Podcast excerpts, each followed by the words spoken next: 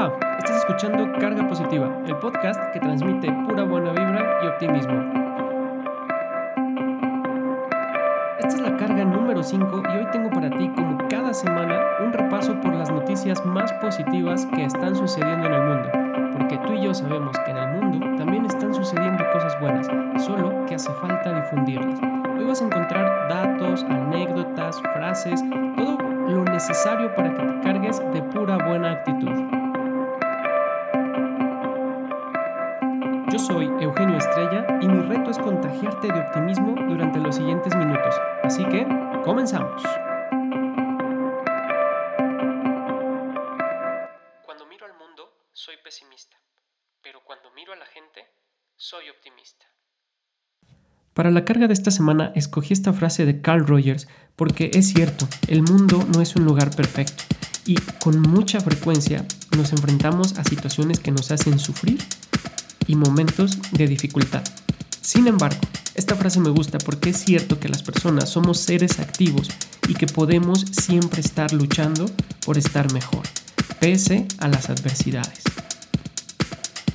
La semana pasada te platicaba sobre el poder de la intención.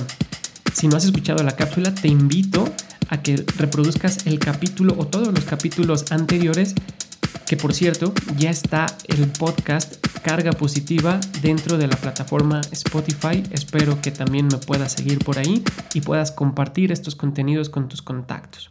Bueno, en la cápsula anterior te decía, hablábamos del poder de la intención. Hoy quiero hablarte de un concepto que se asoma con esta frase de Carl Rogers y es el concepto de resiliencia. Hoy vas a encontrar qué es la resiliencia, cómo la puedes aplicar en tu vida, pero antes de eso, acompáñame a hacer un recorrido por el mundo con las noticias más positivas. Hoy como cada semana tengo cuatro noticias positivas que compartirte, pero antes déjenme darle las gracias a todas las personas que han compartido enlaces, que han compartido información, frases para los contenidos de este programa. Quiero decirles que todo está siendo revisado por el equipo editorial guiño, que soy yo. Porque al final de cuentas, eh, luego es bien curioso, me, siento como en estos capítulos de, de Chespirito, donde decías, eh, al final aparecían los créditos dirección, producción, guion y todo eso, Roberto Gómez Bolaños, ¿no? Pues al final de cuentas, en mucho de lo que hago, al final, y parte de, del podcast es esto, los créditos son Eugenio Estrella, ¿no? Producción, edición, dirección. Eh, yo ahora sí que soy parte del equipo editorial y estoy revisando todo lo que amablemente me han compartido eh, para incluirlos en el tema que mejor se ajuste a las cápsulas que estamos diseñando. Y cuando digo estamos, me refiero a mí mismo. me refiero a mí mismo porque me gusta hablar en plural sobre mí mismo y todas mis personalidades múltiples y todos mis roles se concentran, se reúnen para clasificar la información. Una vez compartido esto y hablando de mis personalidades múltiples, ahora sí vamos a hacer un recorrido por las mejores noticias que encontré esta semana. Como primer noticia, quiero compartirte un momento que va a marcar un antes y un después en el fútbol profesional. La semana pasada se llevó a cabo el partido de la Supercopa.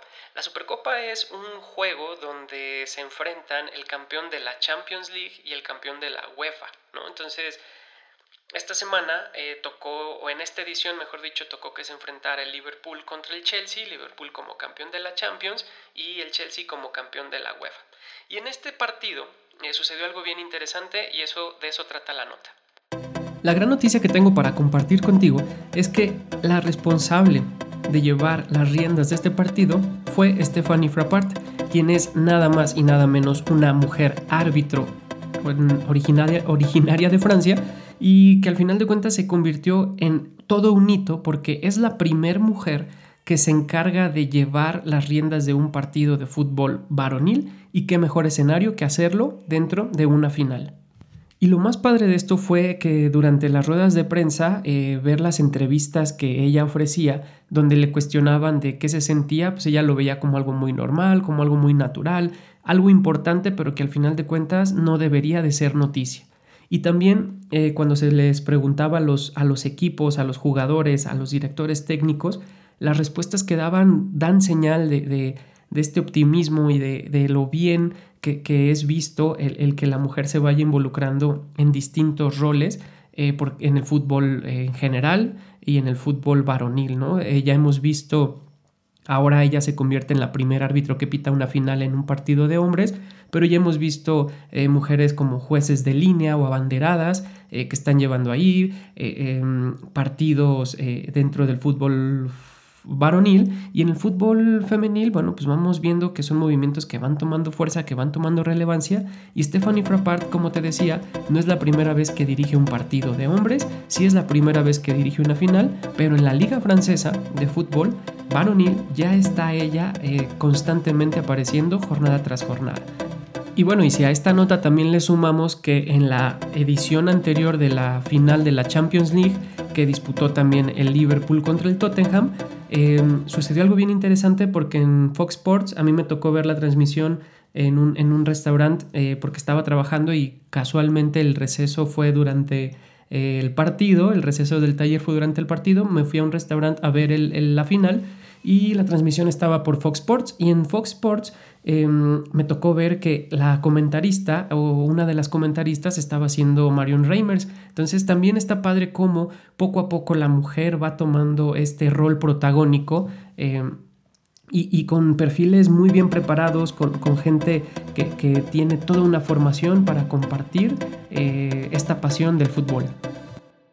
Y la siguiente noticia tiene que ver con algo que sucedió dentro del partido. Bueno, el marcador de este partido fue 2-2 en tiempo oficial. Tuvieron que disputarse la copa, por decirlo de alguna manera, en tanda de penaltis y sucedió una historia, una hazaña que tiene que ver con todo un caso de resiliencia. Pues el héroe del partido fue nada más y nada menos que el portero del equipo de Liverpool, de nombre Adrián San Miguel. Y Adrián San Miguel es un guardameta de 32 años, de origen español, que ha estado picando piedra y se ha tenido que ir adaptando a las adversidades, pero con esta cualidad de la resiliencia ha logrado grandes resultados en su carrera. Para muestra, un botón. Su debut fue gracias a, unas circunstancias donde él tenía que estar presente de alguna manera porque él era el tercer portero y resulta que en un partido el portero titular es expulsado y el, el portero suplente, es decir, el número 2, está lastimado y entonces eh, no le queda al entrenador de otra más que ponerlo a debutar.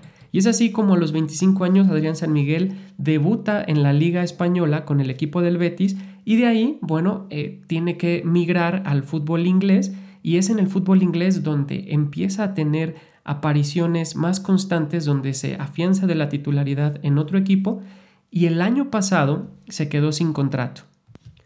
Resulta entonces que al no tener contrato, bueno, pues estaba buscando dónde colocarse y apareció una oportunidad dentro del equipo del Liverpool donde iba a ser el portero suplente y resulta que para al menos disputar este partido que, que te platicaba anteriormente, donde él fue el héroe en la tanda de penaltis, atajando el último penal y dándole el triunfo a su equipo, él tiene que debutar porque el portero titular está lastimado. Entonces le toca y la verdad es eh, una muy buena noticia porque en cuestión de meses estaba prácticamente entrenando por su cuenta. Eh, porque no, no, lograba colocarse en algún equipo, iba a regresar al Betis, no sabía qué iba a hacer de su, de su futuro profesional y terminó llegando a un excelente equipo como el Liverpool, que es nada más y nada menos el campeón de Europa con un excelente director técnico como Jürgen Klopp y bueno, ahí le toca ser el héroe y estando presente en los momentos adecuados y ante las adversidades sacar toda su capacidad de resiliencia. Avanzando con la información y pasando a la siguiente nota, esta, esta noticia tiene que ver con un libro que personalmente es de mis favoritos y es del Principito. Acompáñame a ver de qué se trata. Encuentran bocetos del libro del Principito realizados por el mismo autor. Efectivamente, pues resulta que eh, hace unos días en Suiza eh, fallece un coleccionista que en algún momento había comprado esta colección en una subasta de, estos bocetos.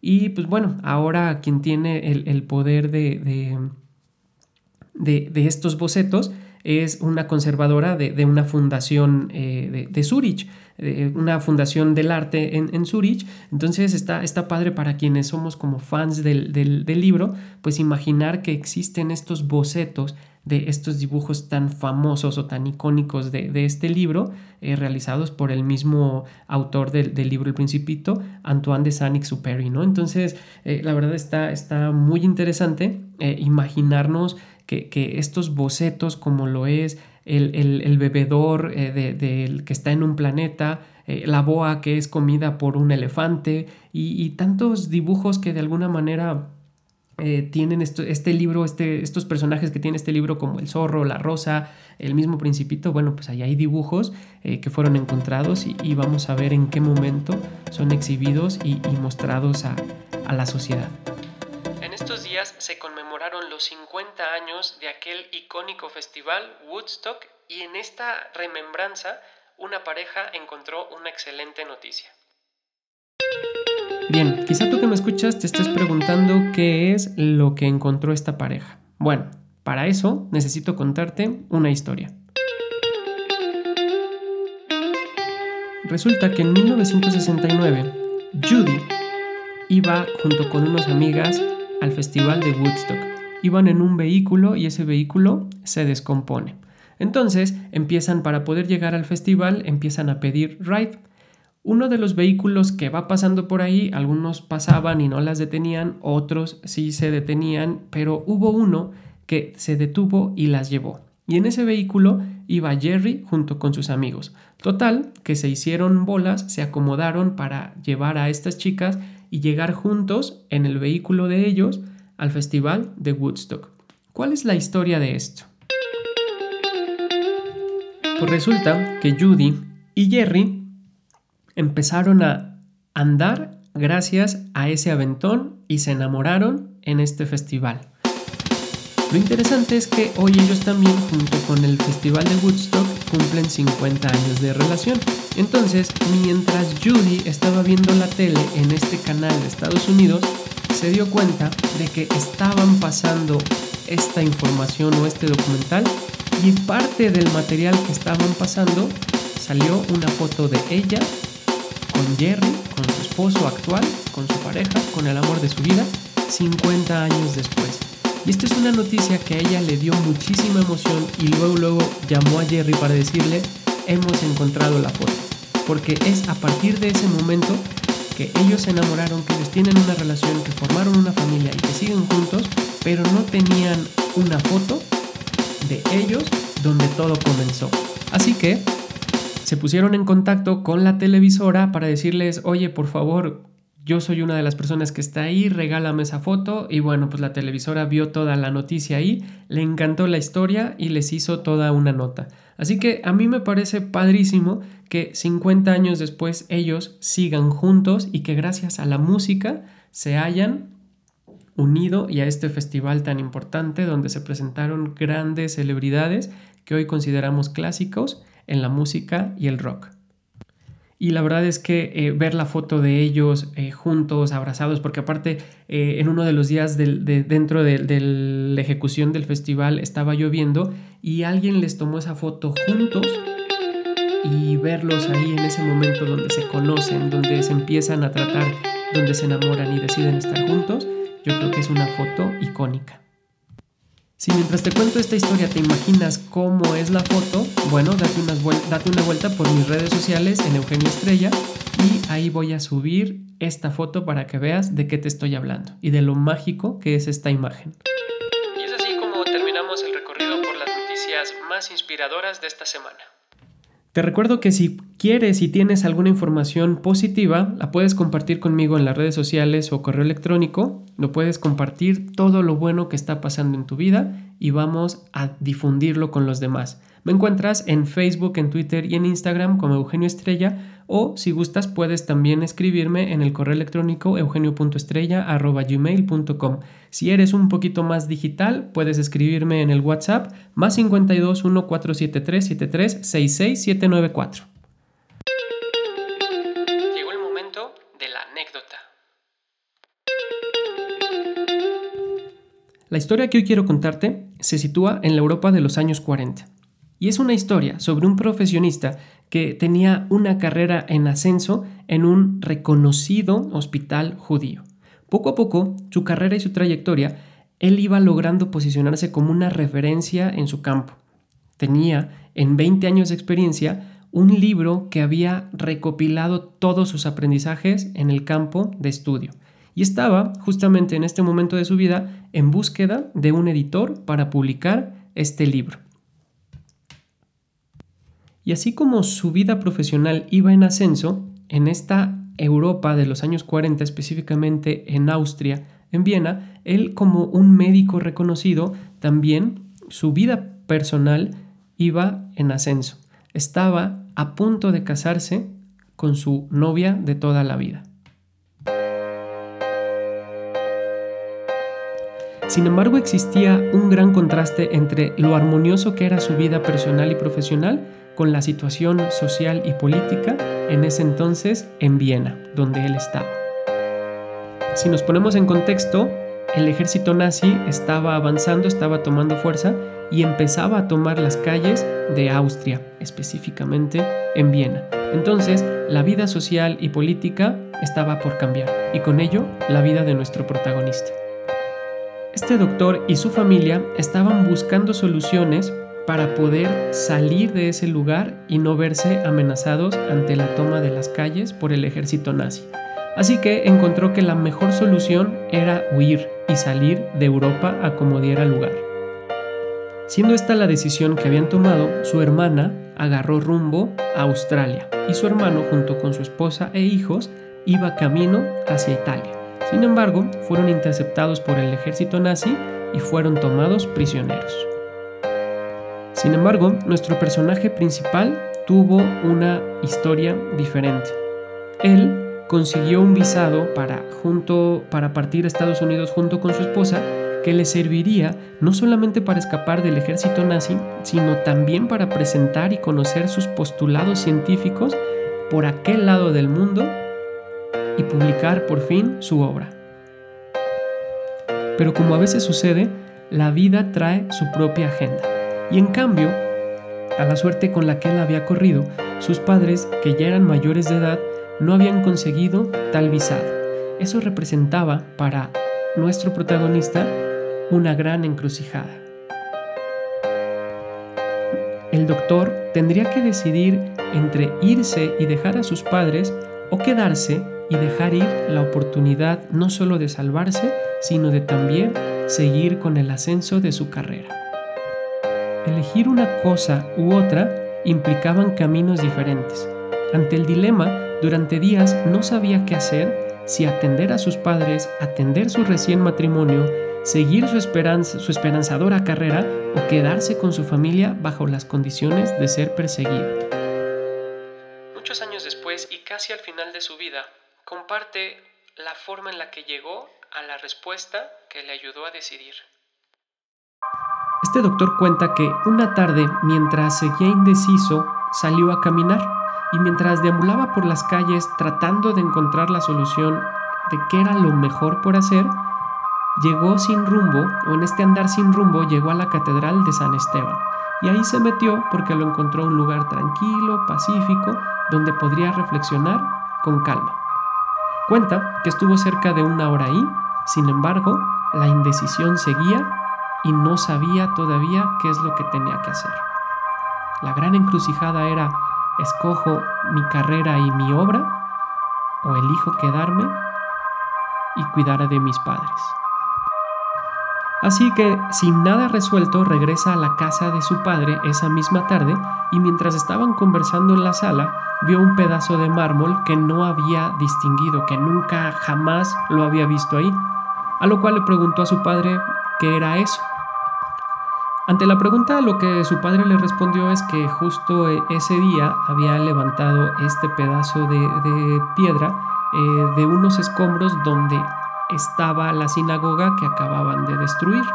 Entonces, que le llamó la atención ese pedazo porque es una parte de una de las tablas de los mandamientos eh, escrita en hebreo y que por eso lo tomó al verlo, le llamó la atención, lo tomó y lo trajo a casa. Su hijo, nuestro doctor y protagonista, le preguntó que qué mandamiento era. Su padre le respondió, este es el mandamiento que dice, honra a tu padre y a tu madre, para que así vivas mucho tiempo en la tierra. En su biografía, este doctor cuenta que esas palabras eran la respuesta que estaba esperando, esa señal divina que tanto estaba tratando de encontrar, ahí estaba la solución. Víctor decidió quedarse en la tierra junto a sus padres y dejó vencer el visado para partir junto con su esposa a Estados Unidos. Unas semanas después sucedió lo que se esperaba. La familia Frank fue deportada a Auschwitz, donde se separó de su mujer y de su madre a las que nunca jamás volvería a ver. Y en el campo de concentración, a los pocos días de haber sido internado, vio y ayudó a su padre a morir. Su obra, ese libro que llevaba consigo en versión manuscrita, le fue arrebatada y tuvo que soportar burlas e insultos por parte del ejército nazi. Estuvo prisionero cerca de cuatro años hasta que llegó la liberación. Dos años después de ser liberado, publicó un libro que poco a poco fue tomando fuerza no solamente en su campo, sino en todo el mundo. El libro se llamaba Un psicólogo en un campo de concentración. Hoy ese libro lo conocemos como El hombre en busca del sentido y todos los principios de este doctor de nombre Víctor Frank lo conocemos como la logoterapia. Al inicio de la cápsula te contaba que la palabra que quería compartirte era la resiliencia. Y esta es la anécdota que a mí siempre me viene a la mente cuando hablo de resiliencia. Así como todas las noticias que te compartí hoy tienen algo de resiliencia, de estar ahí frente a las adversidades. La resiliencia se trata de transformar la tragedia en crecimiento, en progreso, y son las personas resilientes las que salen fortalecidas por las experiencias complicadas. En esta anécdota que te acabo de contar, se trata de que a pesar del dolor, a pesar de las circunstancias en tu contra, siempre va a haber una persona que sea capaz de seguir con su vida sin perder el control, sin perder el entusiasmo y sin llegar a sentirse desbordado por lo que está viviendo. La resiliencia se trata de darte cuenta de que no existe una vida dura, sino momentos difíciles. Y Víctor Frank en este libro demuestra que la incapacidad que tenemos las personas para encontrar significado y sentido a lo que estamos viviendo pasa mucho por la responsabilidad que asumimos en nuestra vida. La resiliencia es una cualidad que todos podemos desarrollar. Se trata de reestructurar nuestros recursos en función de nuevas circunstancias y necesidades. Ser resiliente es tener la capacidad de sobreponerte a las adversidades que te ha tocado vivir y hacer uso de ellas incluso para poder crecer y seguir desarrollando todo tu potencial, así como lo hizo el autor de este libro. Una frase que utilizo mucho para ejemplificar la resiliencia es, si no está en tus manos cambiar una situación que te produce dolor, siempre podrás escoger la actitud con la que afrontes ese sufrimiento aunque suena más bonito como realmente lo dijo Víctor Frank. Y es, no es el sufrimiento en sí mismo el que hace madurar al hombre, es el hombre que da sentido al sufrimiento. Así que ya sabes, la resiliencia es algo que puedes desarrollar, es algo que puedes ir entrenando y la resiliencia te ayuda a resurgir, a, reinventarte a partir de la adversidad. Se trata en recuperarnos y adaptarnos, ser resiliente es la columna vertebral que, sostiene no solo a tu cuerpo, la resiliencia sostiene tu espíritu. Ese espíritu que a veces está a punto de romperse y de desmoronarse, es ahí cuando toda tu capacidad resiliente está para poder conectar con esa fuerza superior y propia, como lo es el amor y la compasión hacia ti mismo. Y es justamente esa fuerza la que te hace seguir. Y es así como llegamos al cierre de esta cápsula número 5. Espero que hayas disfrutado tanto como yo y te pido que compartas este material con tu gente cercana, agrégales valor y recuerda que puedes compartir conmigo en las redes sociales todas las noticias positivas y toda la buena vibra que quieras que se comparta con el mundo. Así que nos vamos, yo fui Eugenio Estrella, Acuérdate que ser resiliente no es tener fuerza para seguir adelante, sino seguir adelante aunque no tengas fuerza. Un abrazo.